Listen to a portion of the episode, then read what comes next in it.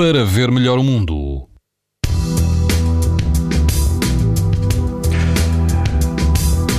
E amanhã, quarta-feira, em quase todo o país, eh, o índice UV de raios ultravioleta, exposição à radiação, vai ser alto e muito alto. Nos eh, grupos ocidental e central do arquipélago dos Açores, o risco será moderado.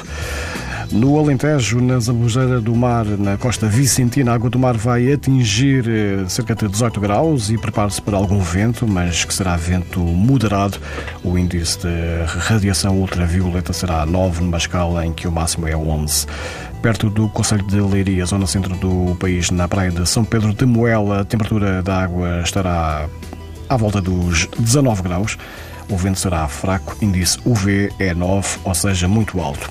O mesmo cenário mais a sul, com risco muito alto na praia Algarvia do Barril.